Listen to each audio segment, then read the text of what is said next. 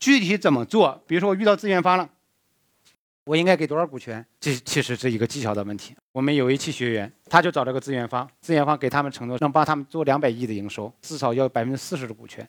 然后他就问我说：“王律师，这个合不合适？”因为按照我课里面讲的，资源方的股权比例应该控制在百分之五到百分之十之间，不能太高。百分之四十是不是太多了？